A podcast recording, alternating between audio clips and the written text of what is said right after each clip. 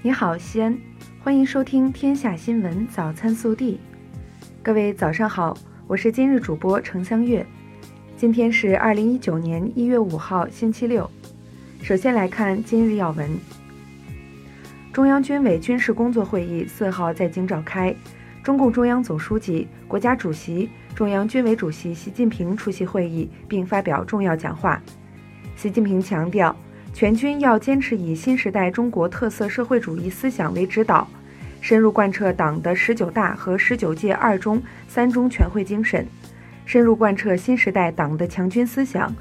深入贯彻新时代军事战略方针，在新的起点上做好军事斗争准备工作，开创强军事业新局面。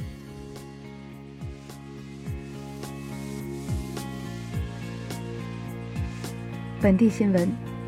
一月四号，市委召开常委扩大会议，传达学习中央政治局民主生活会精神和习近平总书记在中央政治局民主生活会、中央政治局第十次集体学习时的重要讲话精神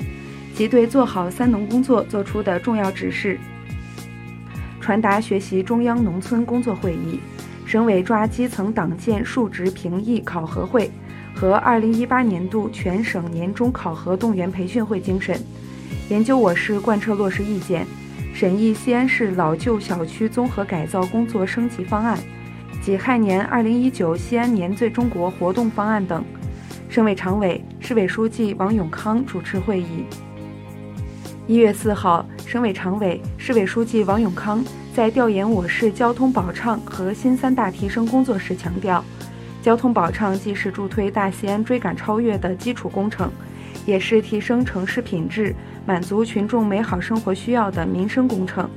要树立智慧交通理念，打造微循环城市，结合新三大提升工作，不断舒展城市空间，努力让市民群众出行更便捷，生活更舒心。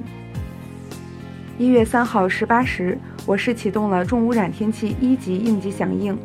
昨日上午。为督导各成员单位落实应急减排措施，市政府领导带领市环保局、市公安局、市教育局、市交通局、市建委、市城管局、市轨道办等相关单位负责人对重污染天气一级应急响应措施落实情况进行检查。日前，市民政局、市财政局出台方案，决定拿出七千六百二十九点二二万元。慰问全市各类困难群众，让困难群众安全温暖过冬。昨日，记者从西安国际港务区了解到，二零一八年全年中欧班列长安号共开行一千二百三十五列，是二零一七年全年开行量的六点三七倍，全面完成二零一八年开行千列的小目标。此外，长安号重载率、货运量。实际开行量三项指标稳居全国第一，已成为西安全面融入“一带一路”的龙头班列。昨日，西安地铁六号线一期工程传来好消息，两个区间于日前实现双线贯通，为后续施工打下了坚实基础。根据西安交警大数据路况平台显示，西二环目前已成为我市最为拥堵的路段之一。为保证西二环主线快速通行，近期西安交警制定了两套西二环金光门桥至开远门桥段交通组织优化方案，并予以公布公开征求社会各界意见和建议。基于对全国三十七个主要城市的职场竞争态势的持续监测，一月四号，直联招聘发布二零一八年冬季西安雇主需求与白领人才供给报告。报告显示，今冬西安地区就业竞争较为激烈，西安白领求职期平均薪酬为六千八百九十八元。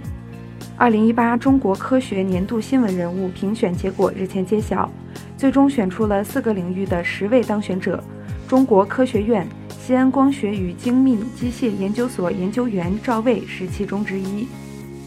记者昨日获悉，二零一九年陕西省普通高校艺术类招生美术类。播音编导类专业课全省统考成绩公布，分数线已经划定：美术类本科一百九十九分，高职专科一百八十分；播音编导类本科七十七分，高职专科七十三分。近日，陕西省政府下发了关于西安咸阳国际机场专用高速公路设置秦汉收费站等有关问题的批复，其中同意在西安咸阳国际机场专用高速设置秦汉匝道收费站。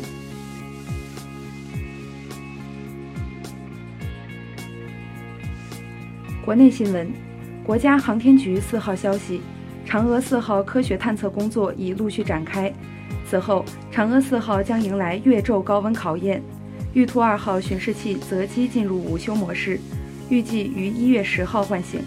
期间，着陆器将继续正常工作。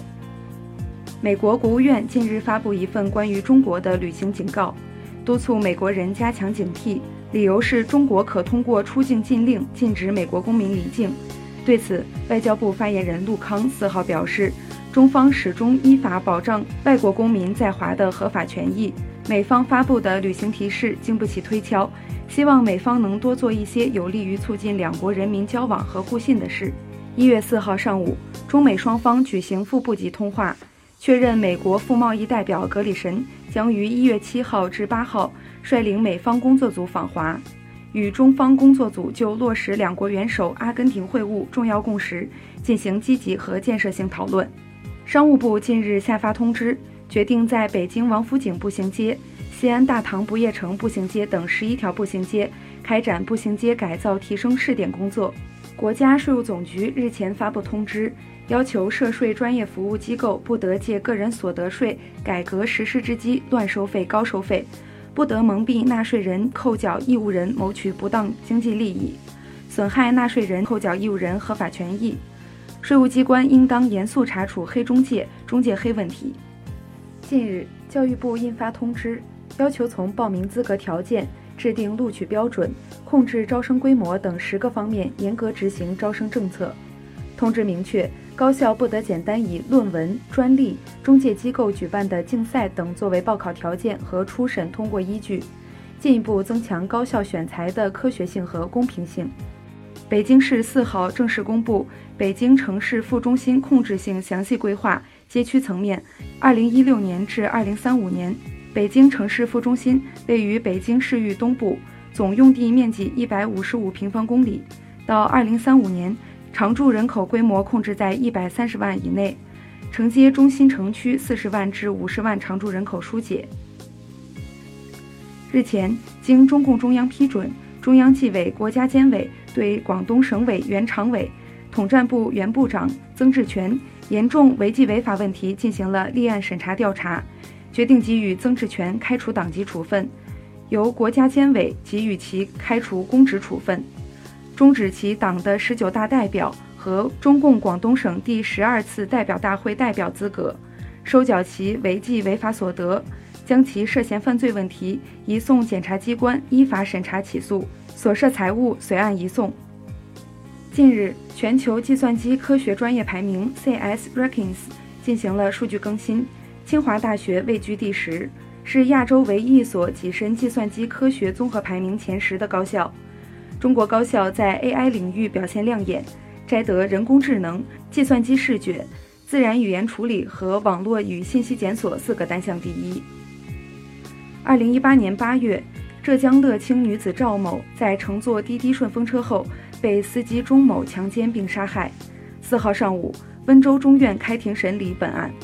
被告人钟某对指控事实供认不讳，对其犯罪行为表示后悔，愿意接受法律制裁。因涉及隐私，法院以不公开开庭方式进行审理，本案将定期进行宣判。